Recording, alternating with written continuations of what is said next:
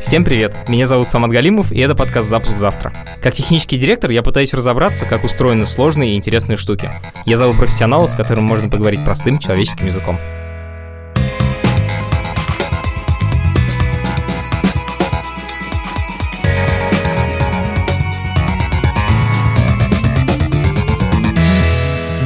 Подписывайтесь и слушайте нас везде, где вы слушаете подкасты. А еще наш подкаст теперь выходит на Ютубе, на канале «Либо-либо». Когда я работал в книжном сервисе Bookmate, наш продукт Максим Балабин говорил, что наш главный конкурент — это не другие книжные сервисы, а видеоигры. Рынок видеоигр больше, чем рынки кино, музыки и книг вместе взятые. В России делают игры, которые любят по всему миру, а их разработчики – долларовые миллионеры. Сегодня мы разберемся, как устроена эта индустрия, кто нужен для того, чтобы создать видеоигру и как на ней заработать. Это подкаст студии «Либо-либо», и у нас есть партнер – сервис онлайн-образования Яндекс Практикум. Если вы хотите стать программистом, дизайнером или дата-сайентистом, идите на сайт Яндекс Практикум и учитесь. Сегодня у меня в подкасте два гостя. Во-первых, это Сергей Жданов – Сергей, можешь, пожалуйста, представиться и рассказать, чем ты занимаешься? Меня зовут Сергей, я технический директор в Pixonic. Делаем игры, мобильные игры, и самая популярная наша игра — это War Robots. Во-вторых, это Давид Арамян. Давид, чем ты занимаешься? Я мало занимаюсь э, разработкой мобильных игр, и сейчас занимаюсь э, тем, ради чего мы все приходили когда-то в геймдев. Делаю, ну, не такие большие, как хотелось бы, но, тем не менее, большие интересные игры под десктоп э, и консоли. Можете рассказать вкратце, какие бывают видеоигры, как их вообще можно классифицировать? Игры — это слишком широкая область, поэтому для начала мы поговорим про мобильные игры. Ну, разбивок много. Есть разбивка по платформам, есть разбивка по сложности восприятия, наверное, скажем так. То есть, такая хардкор, мидкор, casual. Есть жанровая разбивка. Это типа экшен, стрелялка, adventure, приключения, RPG, role-play game, где ты прокачиваешь персонажа, симулятор, типа Симса, или стратегия, в которой ты двигаешь группу армий по карте. Вот человек, который не играл, может как-то объяснить? Есть какая-то аналогия про то, что такое видеоигры, как они устроены? Видеоигры — это кино, в котором ты взаимодействуешь, от в котором от тебя что-то зависит. И вот там, допустим, мы сейчас делаем игры, мы пытаемся делать какое-то интерактивное кино. То есть э, с поправкой на то, что это инди, инди-проекты, это небольшие и не такие дорогие, как, допустим, тот же War Robots. Очень много продукт плейсмента будет сегодня. Вот, но тем не менее. Ну, то есть интерактивное кино это самый простой порог входа, а дальше про проекты становятся уже чуточку сложнее, чуточку ветвистее, чуточку там хардкорнее и так далее. А вот можно по количеству игроков выделять игры, типа многопользовательские онлайн-игры? Да, то есть там, где у тебя короткие игровые сессии, где ты просто пришел э, повоевать с другими такими же вечерком после работы, как бы, и все, и, и бросить. Как-то продвинуться, там у тебя определенный рейтинг, еще что-то, вот ты среди таких же участников занимаешь какую-то позицию и этим доволен. То есть в одном случае это нарратив, какая-то история рассказывается, а в другом случае это такой вот, ты пошел в пейнтбол, пострелял и вернулся. Ну, это может быть и объединенная история, то есть там, не знаю, какой-нибудь Overwatch, он даже, он пытается про нарратив, а плюс про киберспорт. Destiny Destiny, например, да? Еще Destiny, Division. В таком разрезе, кстати, стоит тогда добавить, что у тебя могут быть игры истории, где ты в кооперативе играешь. То есть ты не обязательно соревнуешься с кем-то, да, а наоборот, вы вместе за какую-то общую цель бьетесь. Блин, это становится слишком сложным. Давайте попробуем с другого конца зайти. Вот кто нужен для того, чтобы сделать игру? Сережа, например, вот если бы тебе сегодня нужно было сделать новую игру, кого бы ты позвал в команду? Наверное, сел бы и начал делать один, ну, потому что как бы я видел, как делают игры, да, хорошо себе это все представляю, процесс, кто, какие участники и так далее. Но если мы возьмем и попытаемся сделать какую-то коммерческую игру, да, а не ту игру, которую вот я просто хочу сделать, потому что я хочу ее сделать, то тогда нам, конечно, нужно привлекать уже специалистов, которые бы как бы говорили о том, что сейчас на рынке актуально, какой жанр, какой сеттинг, делать даже несколько тестов.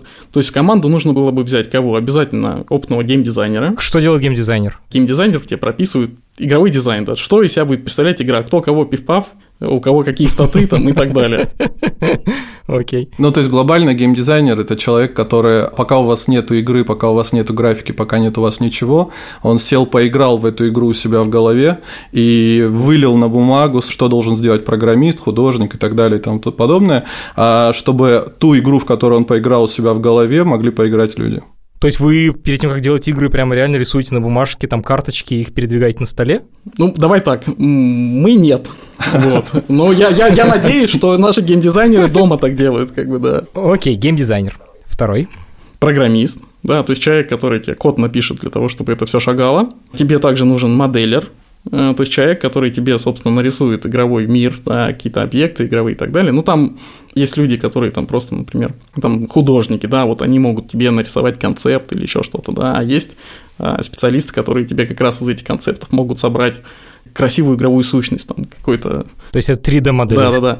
Но представим, что у нас бюджет ограничен, поэтому мы ищем человека, который умеет и то, и все, и пятое, и десятое. Поэтому, поэтому берем, значит, программиста, художника, геймдизайнера и начинаем с ними делать игру. Это такая святая троица, которая втроем может это Да, всё. и то есть ты делаешь просто для того, чтобы сделать конечную игру, которую тебе хочется, ну все, тебе достаточно, иди делай. Если ты хочешь на этом попытаться заработать деньги, то тебе, соответственно, нужно дальше уже думать, как это развивать, кто в это будет играть, почему они в это будут играть. А вообще, во-первых, ты можешь фантазировать на эту тему, да, вот, а я думаю, весь мир в это влюбится и будет играть. А можешь проверить, заказать э, рекламу, э, создать фейковую страницу приложения, ну, твоей игры, да, в сторе, оплатить рекламу и посмотреть, как у тебя, значит, конвертятся люди в твою вообще игру, несуществующую еще.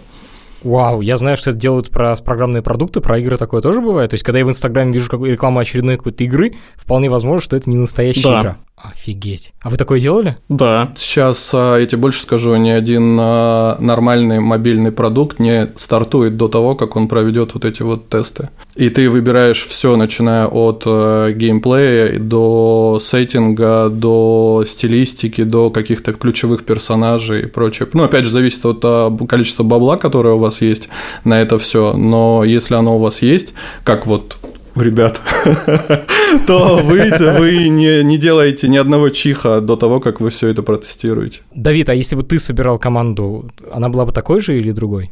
Она бы была у меня плюс-минус такой же, но я бы скорее смотрел от первоначальных вводных. То есть, да, действительно, какой проект мы делаем, это коммерческий, некоммерческий, это фри-то-плей, не фри-то-плей. Но я чаще смотрю от э, экспертизы команды, а не просто мы идем делать классную игру, давайте собирать э, там вот дефолтную тиму. То есть, если у вас есть сильные программисты, то вы, собственно, смотрите на проект, который вы будете делать с этой стороны. Если у вас сильный нарратив, как, допустим, вот у нас вы делаете нарративные проекты и так далее. О, прикольно. То есть ты скорее придумываешь идею, исходя из того, что ты можешь сделать Ну классно. да, потому что если у тебя команда, не знаю, годами делала шутаны, какой-нибудь какой-нибудь контру или тот же Destiny, а ты приходишь и говоришь, а теперь мы делаем э, матч 3 для девочек, ну, вряд ли у них что-то толковое получится. Может, но как бы вероятность невысока.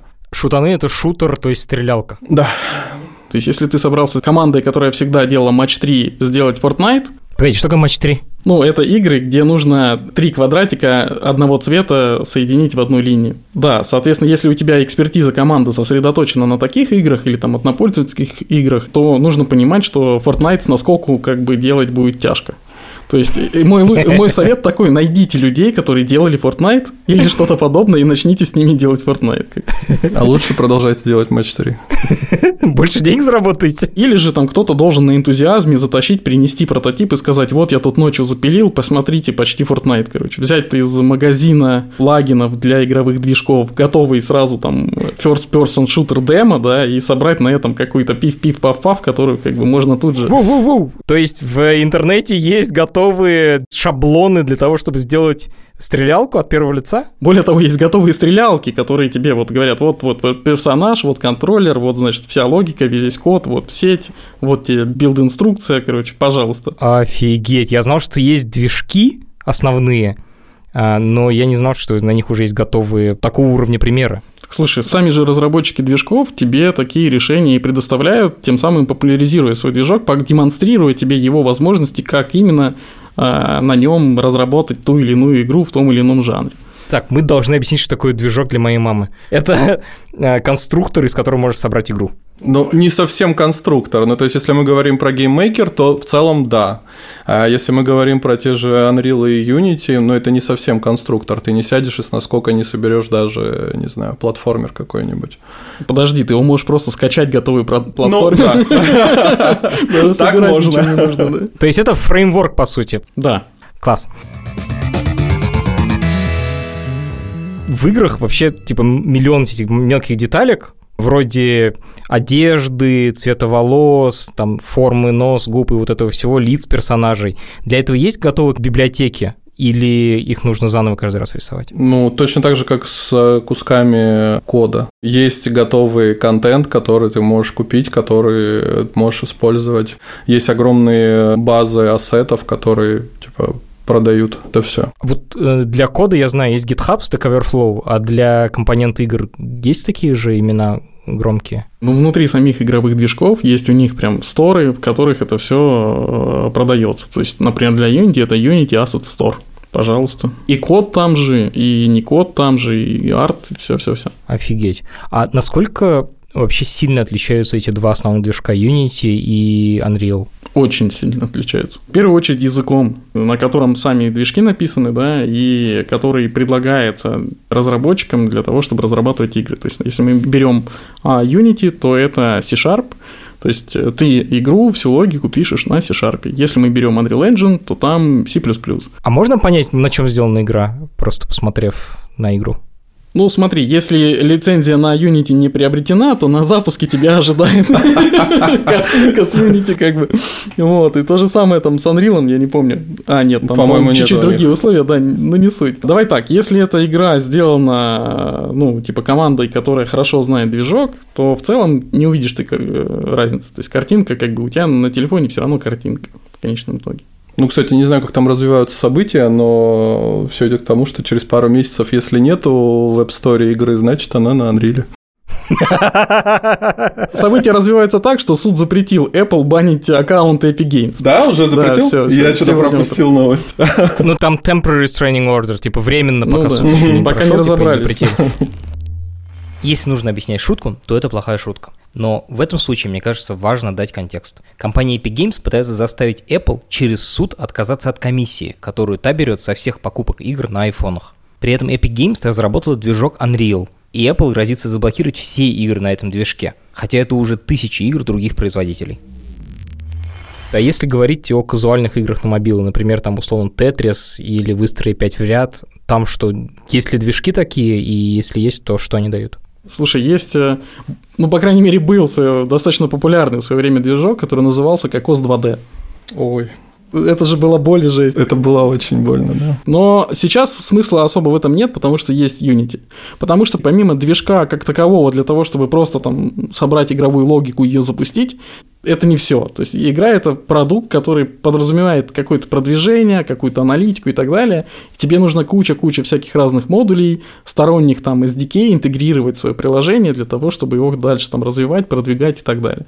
Соответственно, если ты возьмешь какой-нибудь непопулярный движок, то ты устанешь э, партнеров молить, чтобы они тебе запилили под твой непопулярный движок какую-то ну, функциональность, там, которую... Подожди, подожди, как это влияет на продвижение? Мне кажется, продвижение – это посты в Фейсбуке и Инстаграме. Здорово, да. Можно так делать, но потом тебе нужно понять, а какой пост в Фейсбуке или в Инстаграме привел к тому, что пользователь в твоей игре совершил какое-то действие, нужное тебе. Например, заплатил. А, то есть это какие-то SDK готовые, комплекты разработчиков. Да, да, да. И даже сервисы. О, нифига себе. А, Вообще, какая доля разработки игры это именно про программирование, а какая про вокруг этого обвязка? Вокруг игры давить. Но это зависит, опять же, от э, проекта. Если это какой-то конечный продукт, то есть сингловый, допустим, story-driven, не знаю, то вы разработали, э, издатель издал, и все, и вы забыли про, про проект. Ну, выпустили какое-то количество апдейтов. Если это продукт-сервис, то равноправно на самом деле. То есть у тебя параллельно работает команда разработки, а параллельно вот вся вот эта вот надстройка, которая делает так, чтобы этот проект приносил бабки. Хочу поговорить про то, как стать разработчиком, потому что вы сейчас рассказали, и это звучит так, что типа все очень просто, и ничего как бы уметь особо не нужно. Я вообще не понимаю, Давид, на чем нужен программист, и ты же как бы сам можешь все собрать. Слушай, я первую игру свою, на самом деле, которую там, когда лет 12-15 назад, тогда еще был Adobe Flash. Я, собственно, будучи в универе, начал делать игру, и тоже как вот, типа, я ничего не умею, надо собрать команду, я буду ими руководить, и они сделают игру вместо меня. Но так как это был альтруизм лютый, а месяца через два все поотваливались нафиг, и мне пришлось дорисовывать, да, прогивать, да, дизайнивать, дописывать игру самостоятельно. То есть, ну, при желании какие-то базовые вещи может человек с улицы сделать, да, то есть, а, условно, взять Unreal и запилить на нем Волкин симулятор, ну, можно с наскоку, наверное.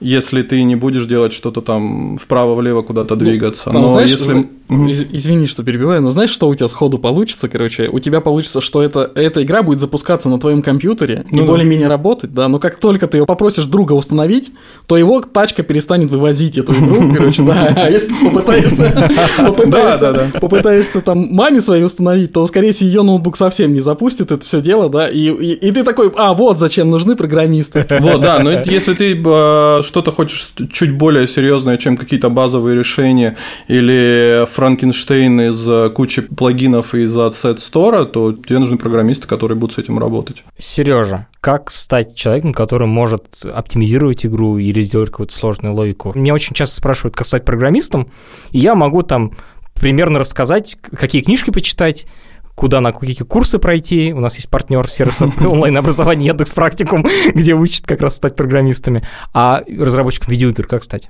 Ну, на самом деле, просто захотеть. Программисты, раньше мы их делили там на две основные категории, типа клиент и сервер, но на самом деле мы пришли к тому, что теперь мы их делим на э, разработчиков игры и разработчиков серверов.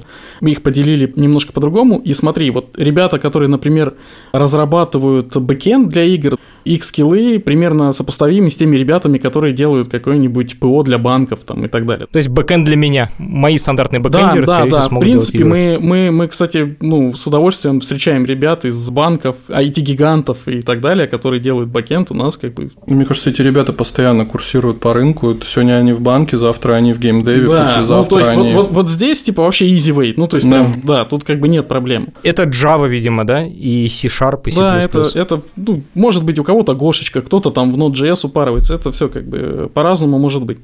А, соответственно, если мы говорим про код, который запускается на устройстве, да, или код, который про непосредственно игровую логику, про саму игру, то здесь нужно прям захотеть именно этим заниматься.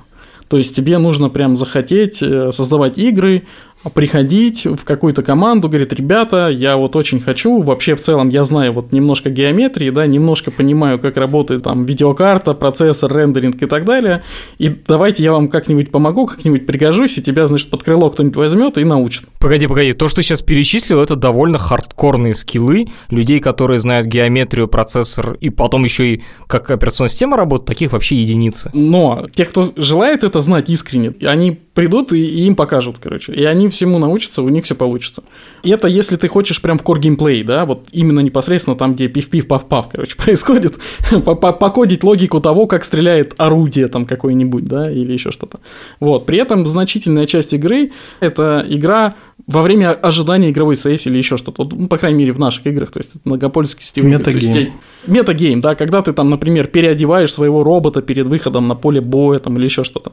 То есть вот, вот эти все вещи, это вот примерно, ну, ну, представь, что это клиентское приложение, да, которое взаимодействует с каким-то бэкэндом. То есть есть некий API, там, не знаю, через который ты говоришь, там, установи там в робота сойди таким-то, пушку сойди таким-то, короче. То есть, условно, интернет-магазин, в котором ты собираешь кастомный какой-то товар, в нем выбираешь да, цвета да, и и все это такое. все ровно так же работает, как любое другое приложение на устройстве, и, соответственно, тебе для этого там, упарываться в геометрию ну, совершенно не нужно. Сколько вообще в России компаний, которые занимаются разработкой игр, и как в них попасть? Вот ты сказал, типа, попасть под крыло. Как это сделать? Смотри, если ты хочешь делать игры, да, то ты приходишь в My Games. My Games это подразделение Mail.ru, и все, и делаешь игры. Да, тебя примут, там куча Опять студий, реклама. приходи. Это, собственно, компания, которой принадлежат роботы. В случае с геймдевом на самом деле очень сложно, потому что вот таких публичных историй их ну, мало. То есть геймдевом занимается очень много людей, все это на каком-то бытовом уровне вообще до хрена. Вот. Но так, чтобы посерьезки, вот, блин, ну, единицы, реально. То есть, там, не знаю, десяток, два десятка студий. Окей, ты сказал Mail.ru Games, кто еще есть? Playrix, э, Варги. Wargaming, это Беларусь. Это и Москва в том числе, огромное количество студий. У Mail.ru, да, на самом деле огромное количество команд, студий, которые делают в том числе и достаточно крутые вещи. То есть это такой издатель типа Sony. Это не просто издатель, да, это, это еще и разработчик. То есть, как бы My Games это, ну, реально очень-очень большая история, где очень много внутренних студий, своя разработка. И есть отдельная история, которая называется MRG Ventures. Это фонд, который как раз находит игровых разработчиков, да, и, значит, с ними там заключает всякие сделки на разных условиях.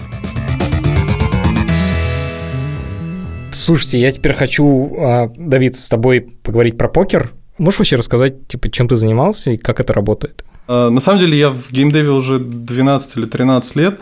А, до этого я, ну, в самом начале я работал с флешками, флеш-игры, это которые на разных порталах выкладывались.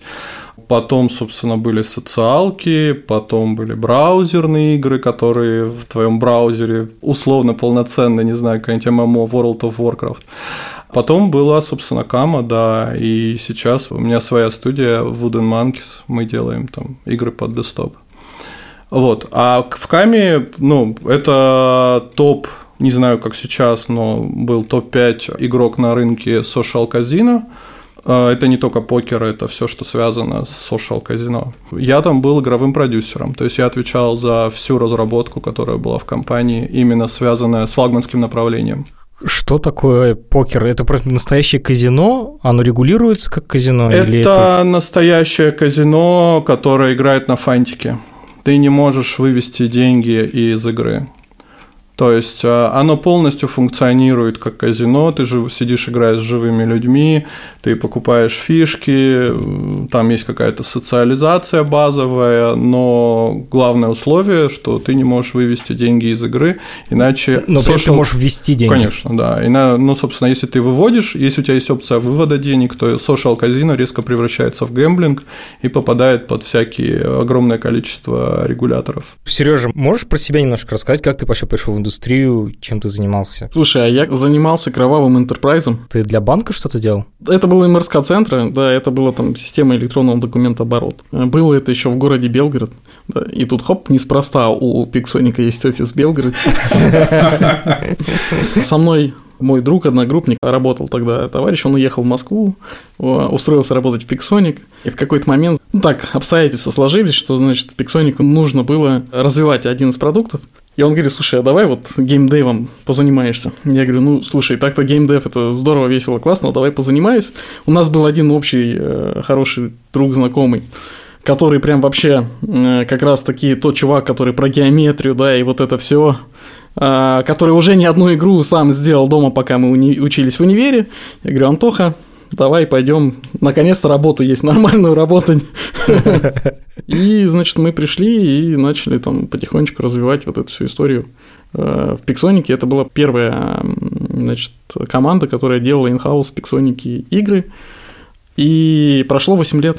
Вот и все. И потихонечку, потихонечку. И сейчас у нас ну, несколько команд инхаус разработки. Есть даже платформ Team, которая делает кросс-проектные решения для того, чтобы мы значит, быстрее, выше, сильнее запускались, развивались и так далее. То есть, и тут еще важный поинт, сейчас уже не про меня, да, а скорее про то, как делать игры. Одно дело сделать одну игру, а другое дело тиражировать эту историю, то есть делать множество игр.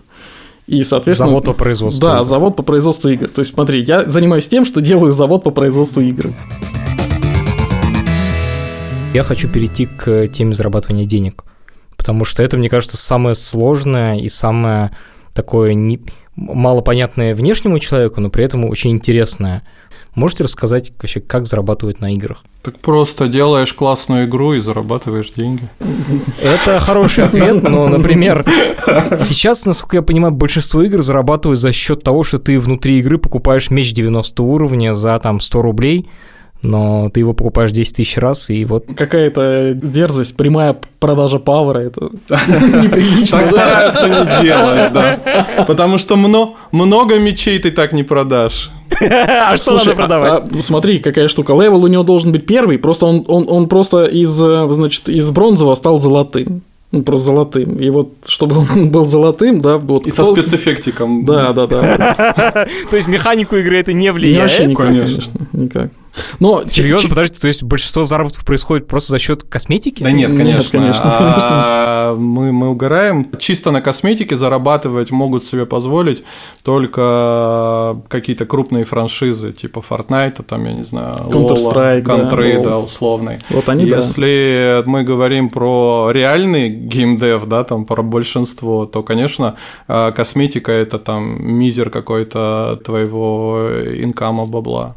А на чем большинство? На мече, про который ты говоришь, на валюте, на расходке, ну, зависит от игры. То есть тут я тебе не скажу 5 пунктов, на которых все зарабатывают. На времени, да. То есть часто это еще какая-то Да. история, связанная со временем. Расскажи, Сережа, что значит со временем? Ну смотри, да, тебе хочется что-то больше, выше, сильнее. Ты говоришь, вот хочу, значит, улучшить э, какой-то там игровой предмет, еще что-то. Тебе говорят, ну, во-первых, для того, чтобы тебе это улучшить, ты сначала пойди подзаработай вот эти кубики, кристаллики, которые нужны для того, чтобы у нас получился в итоге э, улучшенный предмет. А во-вторых, подожди трое суток. Но если ждать не хочешь, ты можешь еще в топку подкинуть кубиков кристалликов, только теперь красненьких. И, э, значит, с ними, а с, ни- с ними красненькие кристаллики быстрее. можно только за деньги. Правильно. А перед этим тебе нужно красиво показать, как э, красненькие кристаллинки быстренько ускоряют э, время ожидания. Поэтому насыпать тебе бесплатненько этих красненьких кристалликов. Чтобы первый раз ты понял, как Чтобы это классно. первый да, раз да. пять, а Туториал потом... прошел, обучился тратить красные кристаллики. Но еще, кстати, как один из источников дохода, это возможность немножко кристалликов получить за счет просмотра видеорекламы. Охренеть, это прям прямая продажа рекламы. Да, это прям rewarded видео, то есть за просмотр э, как ну вот рекламы ты получаешь конкретную конечную награду, и ты заранее видишь, что ты получишь, и соглашаешься на это заранее. Самостоятельно, добровольно и так далее. Про показ рекламы за деньги, это же, по-моему, запрещено Нет, нет, нет, нет, нет, нет. Ну, это же мотивированный просмотр, кому он нахер нужен? Это же люди не станут клиентами этого бизнеса, который купил рекламу. Нет, все окей, так это и работает. То есть, типа, ну, Офигеть. Ну, смотри, это, это еще лучше работает, чем просто какая-то реклама, которая просто выскакивает во время боя. Как бы, ну, то есть, come on, ты, ты, ты ее ненавидишь, эту рекламу просто сходу. А здесь ты осознанно пошел ее посмотреть. И, возможно, ты увидишь там что-то интересное для себя. И причем чаще всего ты смотришь, потому что там эти 15 секунд ты ждешь, когда ты вернешься в игру. Ты не откладываешь телефон. Сейчас пойду 15 секунд позанимаюсь чем-нибудь. Это не реклама по телевизору. Можете привести конкретные примеры? Условно, вот на какие-то известные на слуху игры или игры, в которых вы сами работали, какие у них разные модели? Почему разные? Все есть. Ну, то есть, если ты сейчас откроешь, там, не знаю, топ гроссинга, да, там, пяток игр, то ты увидишь, что у всех примерно одно и то же есть. Там, у всех есть Battle Pass, у всех есть рек- видеореклама, у всех есть там ускорение времени, если есть время и так далее. Battle Pass это что такое? Battle Pass – это растянутые на какой-то промежуток времени связка действия награда, за которую, если ты не покупаешь, ты получаешь награды условно там слабенькие, а если ты заплатил, ты получаешь награды классненькие. И ты видишь эту линейку, как она у тебя движется. Ты получил пятый уровень, и тебе говорят, вот смотри, мы тебе дали за пятый уровень рваную шапку, а если бы ты заплатил за этот Battle Pass, то вот сейчас на пятом уровне ты бы получил классного меха какого-нибудь, боевого робота. То есть это, по сути, просто подписка на доступ к нормальной игре. Ну, нет, это не про core геймплей, то есть условно, в условных роботах ты продолжаешь играть в роботов, тебя никто не, не пускает э, пострелять в других чуваков. Просто если ты купил Battle Pass и там э, прошел его там э, до какого-то уровня, и, то ты получаешь э, этого робота не красного, а бриллиантового. Так, подожди, Battle Pass это был первый вариант, дальше был Видеореклама, лутбоксы. лутбоксы вообще легальны, когда ты покупаешь товар, но при этом ты не уверен, что из него вылезет этот ящик с секретиком. Ну, по-моему, сейчас уже везде заставляют писать, насколько я помню. Там смотри, какая штука, да, в некоторых странах взялись за это и начали регламентировать. Регламентировать каким образом публично писать вероятности выпадения тех или иных предметов. Ну, то есть это все еще легальная штука, но ты как бы пользователю заранее говоришь, что, скорее всего, вот ту самую золотую блестящую вещь, там шанс получить, там, не знаю, 0,01%. Я понял, лучшая формулировка – это однорукий бандит на самом деле, который с маленькой вероятностью дает тебе 777, и с большой вероятностью дает тебе комбинацию, которая никакой особой ценности не несет. Слушай, там все несет ценность, но не факт, что эта ценность будет соизмерима с теми деньгами, которые ты потратишь на открытие. Мы сейчас все обсуждаем, это заработок внутри игр, типа доступ к игре бесплатный, а внутри уже для того, чтобы играть интереснее, играть веселее, ты платишь деньги. Ну, это называется free-to-play, да. А кроме фри-то-плея сейчас есть какие-нибудь живые механики, которые тоже позволяют зарабатывать деньги? Ну, paid игры. Они вообще есть для телефонов, потому что у меня нет приставки дома. Я так понимаю, что на приставках все почти игры, они на дисках за деньги, да? Ну, не все, там тоже огромное количество и на консолях, и ну, на приставках, и на десктопе, на компах есть больше, огромное количество фри-то-плейных проектов, но больше пейдовых. И они зарабатывают, э, собственно, за инстант покупку.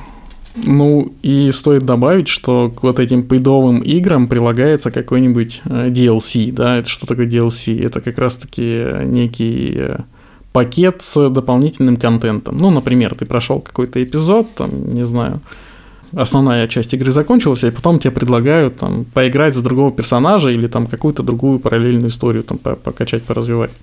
Вот. И это как бы тоже есть продажа контента, и это обычно, ну как, в разработке, естественно, дешевле, потому что у тебя все рельсы напилены, и всего игра, игра сделана, тебе нужно просто сделать контент. Недавно какой-то тредик видел, где э, Electronic Arts какой-то проект был, где суммарно чуваки сели, посчитали на стиме все DLC -шки, и там, по-моему, на 100 тысяч рублей, типа, все, купить всю игру целиком. Хотя, казалось бы, вот, типа, это не free-to-play, да. Но всем хочется кушать. А что приносит больше денег? Free-to-play, конечно. Конечно, free-to-play, да. Вот представь, что у тебя приходят люди, там, не знаю, куда-нибудь, да, в какое-нибудь заведение и, и прочее, да, и кушают, например, да, борщ. Кто-то его кушает бесплатно, а кто-то говорит, господи, я такого вкусного борща не ел тысячу лет, вот вам, пожалуйста, 15 тысяч долларов заберите. Ну и, собственно, paid продукт ты этот ресторан один раз открыл, ну или парочку, а free-to-play он работает каждый день. Да, и этот человек, который 15 тысяч долларов, как бы, значит, принес, он такой, блин, через неделю еще приду. Да. Приходит через неделю еще 15 тысяч долларов жах. И все. А все остальные кушают борщ бесплатно. В играх платят вообще несколько процентов всех игроков. Несколько процентов. Ты сейчас говоришь о феномене, который называется big whales, да? Типа большие киты. Ну, киты – это люди, которые хотят доминировать, люди, которые хотят показать, что у них есть деньги, которые хотят себе, не знаю, какой-то супер золотой светящийся меч, который есть только у него, и ради бога, почему бы и нет? Почему бы не продать ему этот э, супер э, светящийся золотой меч?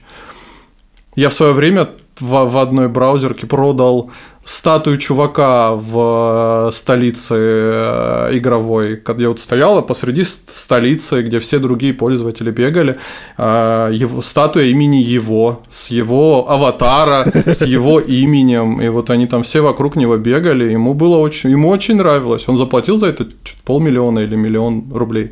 Слушай, и правильно продать эту статую на время, Конечно, конечно. Обязательно, да, да, обязательно на, на неделю. Полмиллиона это как бы, ну там неделя, допустим. Да, да, само собой. Ну и как бы это не про то, что ты не можешь в эту игру играть, то есть э, не платя или не платя там эти 15 тысяч долларов. Фри-то-плей он работает так, что если у тебя есть эти 15 тысяч долларов и ты хочешь их заплатить, нормальная игра должна у тебя иметь возможность их взять. Да, и тут мы приходим к такой метрике, которая называется глубина монетизации. Да? То есть вот разработчики, например, которые начинают делать игры, они об этом не задумываются. Вот они видели фри-то-плей игры, они видели, что там люди платят за монетки, но у них вообще нет представления о том, что, типа, насколько глубоко нужно делать для того, чтобы вообще окупаться. И выясняется, что там глубина монетизации должна быть, ну, минимум, там, не знаю, 5000 долларов, допустим. То есть у тебя должно быть... За месяц, за неделю, У тебя в целом сессию. контента должно быть на 5000 долларов. Ну, в минимум, это прям типа... На минимум. старте. Да, да, да. Контента, который ты будешь продавать в игре, и, может, ты же понимаешь, не просто так продать, он должен, ну, быть понятно, зачем он там нужен, понятно, почему ты за него платишь. Вот этого контента, ну, пусть цифра будет 5000 долларов, тебе нужно сделать в игре. И поверь, вот разработчики, которые просто там сами решили сделать игру, они, скорее всего, об этом даже не задумываются просто. Расскажи, что еще, как бы, о чем задумываются разработчики игр, потому что мне бы в голову не пришло, что должна быть цифра большая. Я, наоборот, подумал, что надо много маленького, да, нет, для того, чтобы люди Ты правильно все мыслишь, нужно много маленького, а, а в глубине, то есть в сумме это все должно стоить 5000 долларов. То есть ты должен зайти, ну, мочь зайти в игру и за одну игровую сессию потратить 5000 долларов, допустим. За одну игру! Ну, опять же, это не, не то, что один платеж, это как бы ну, какая-то сумма за какой-то промежуток времени. Вообще, если, если так говорить, то в Story нельзя сделать платеж больше, чем 100 долларов одноразовый. То есть ты просто не можешь там, типа, take my money сделать просто в моменте. Да? Хотелось бы, да? Да, но есть Xolo, которая, условно, ускорить процесс. Окей, мобильном гейминге, да, так нельзя. Не-не-не, почему? Ну, ладно. Нельзя. Не, не, нельзя, потому что иначе ты, ты будешь как Fortnite, и тебя кикнут из сторон. Нет, Когда ты мимо кассы хочешь поработать. Fortnite это делал достаточно ну, палевно и делал это специально палевно, а есть огромное количество кейсов, когда люди это делают чуть аккуратнее, просто напрямую взаимодействуют с теми же с теми китами и говорят, чувак, тебя не заебывает по 100 долларов заносить 50 тысяч раз, давай мы тебе вот оттуда аккуратненько. Он такой, ну ладно, погнали. Вот так вот это работает.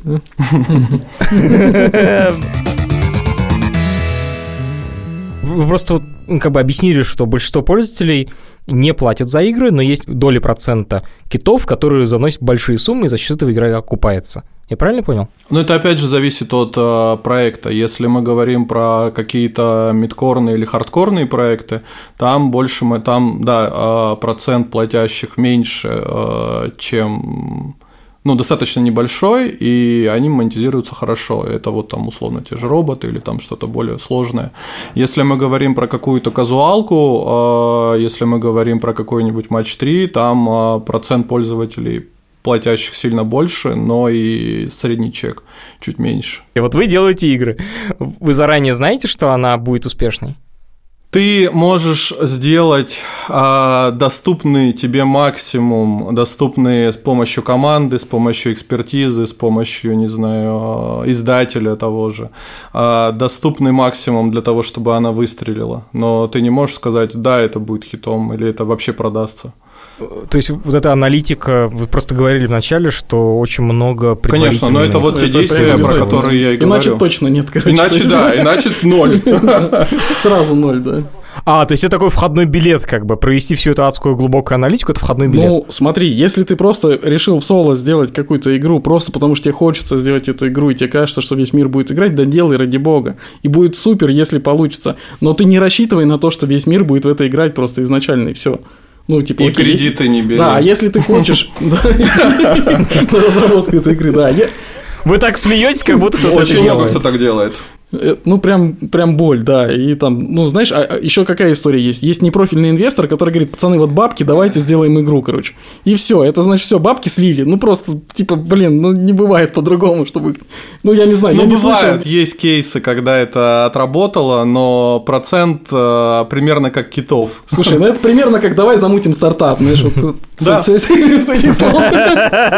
Теперь я буду смеяться, потому что я на этом зарабатываю. Да, да, да. Ну вот, и, короче, что получается? Если ты говоришь про то, что ты, ты бизнес, и ты хочешь зарабатывать на этом деньги, то тебе, конечно же, нужно заниматься аналитикой и как бы хоть чуть-чуть там укрепляться во мнении, что ты идешь правильным путем, делаешь нужные вещи, это будет востребовано рынком, и у тебя есть шансы на этом зарабатывать. А, давайте попроще тогда. Последние там 5-10 игр, которые вы сделали, сколько из них были прибыльными? Попытки разные. Вот реально даже у нас внутри разные попытки с разной стоимостью и с разным результатом. И, соответственно, у тебя реально может быть там из серии там быстро, дешево, и при этом это как-то что-то даже зарабатывает, а может быть ты просто делаешь там год, потратил на это, там, не знаю, полмиллиона долларов, миллион долларов, и на выходе ты ничего не зарабатываешь с этого. Давид, Одна к десяти где-то получается. Вот, кстати, да, вот, да, как если говорить про некий бенчмарк вот, по рынку, то можно сказать, что это одна из десяти, да. Опять же, есть кейсы, там вот те же Angry Birds, по-моему, это их была 25 или 30 игра. Офигеть, а как не опустить руки? Типа 10 игр сделал, они классные, они играбельные, но никто в Ну, них не если играет. ты сделал 10 игр, то, наверное, никто в них не играет не совсем э, подходящее слово, потому что у тебя были деньги на то, чтобы сделать еще 9 а после первой. Видимо, кто-то играет, и, видимо, кто-то тебе платит, и ты продолжаешь существовать. Ну, либо ты берешь кредиты все это время, и почему-то тебя до сих пор не свозили в лес. А, Вот. Такое тоже бывает, кстати. Знаю не один случай. Вот эти связи с непрофильными инвесторами. Это да, те самые связи с непрофильными инвесторами. Но не отпустить руки, собственно, не пытаться съесть больше, чем э, ты можешь переживать, то есть делать проекты какие-то, которые вам под силу, которые не требуют от, от вас каких-то бешеных вложений. Ну и делать вот этот вот все, весь этот перечень, который мы рассказывали, которые дают какую-то вероятность, какое-то понимание того, что вы движетесь в правильную сторону. Хочется прям плюсануть сюда и сказать, дорогие там разработчики игр, пожалуйста, берите говно палки.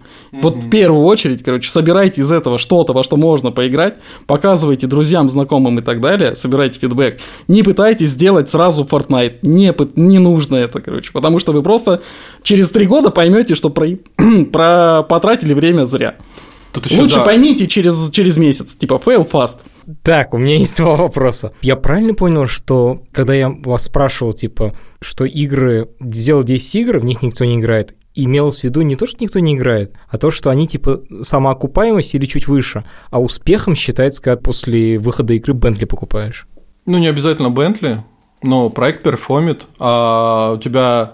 О каком ROI может идти речь, если проект попал в точку и перформит? И ROI, Return on Investment, это сколько ты заработал на каждый вложенный доллар.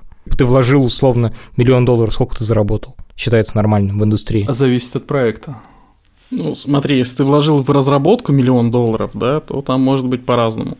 Ну, и на самом деле, скорее всего, ты ничего не будешь зарабатывать, если это был твой последний миллион, потому что тебе еще нужно там с десяток для того, чтобы закупать трафик и так далее. Ну, то есть, типа, шансы на успех, когда ты просто опубликовал приложение в каком-нибудь э, Google Play или App Store, ну, они примерно ноль, короче. Вау, подожди, то есть ты хочешь сказать, что я условно 1 доллар вложил в разработку, потом 10 долларов я вкладываю в ну, маркетинг. Ну, допустим. А там, опять же, да, если твой продукт сможет эти 10 долларов под нужный ROI тебе вернуть за нужный промежуток времени, то у тебя успех. А если не сможет, то у тебя провал. Сколько стоит разработать игру? Я понимаю, что вопрос такой же тупой, типа как сколько стоит разработать приложение или сколько стоит делать сайт, но все-таки на него можно ответить. И про сайт я могу вам привести пример просто. На тильде бесплатно. 600 рублей в месяц надо будет платить за то, чтобы у тебя там внизу не было написано тильда. За там, условно, 100 тысяч рублей тебе сделают нормальную визитку, уже качественную, красивую. А нормальное приложение – это прям большие деньги. Разработчик стоит 250 тысяч в месяц, и тебе нужно будет минимум там 3 человека в месяц. Вот. А, сделать игру в, с друзьями в гараже, а, питаясь дошираками, тысяч десять долларов, чтобы вам потом стыдно было за эту игру. Сделать а, среднюю, ну, нормальную мобилку фри-то-плейную, около миллиона долларов. Сделать GTA 150 миллионов долларов. Вау! Сереж, ты согласен с этими оценками? Да, да, вполне. Ну, только там, где миллион, я бы сказал, полтора, а в целом, да, ну, это сильно там не играет. И это я говорю только про разработку, без продвижения, без лайвопса, без ничего. Сколько стоит э, продвижение минимум? А вот смотри, все, что есть, если это окупается, несешь. Пока это окупается, вот все, что есть, несешь. А ты, ты, ты не знаешь. А. Ну, в смысле, ты узнаешь постфактум, да, когда там оценишь. Круто. Сережа, Давид, спасибо вам огромное. Мне кажется, офигенная запись. Я впервые встречаюсь с людьми, которые профессионально разрабатывают игры. И это вам спасибо. Да, спасибо. Было приятно. Это подкаст студии «Либо-либо», и мы его сделали вместе с сервисом онлайн-образования Яндекс Практику. Над подкастом работали редакторы Юлия Яковлева и Андрей Борзенко, продюсер Павел Боровков, звукорежиссер Ильдар Фаттахов. За джингл спасибо Алексею Зеленскому.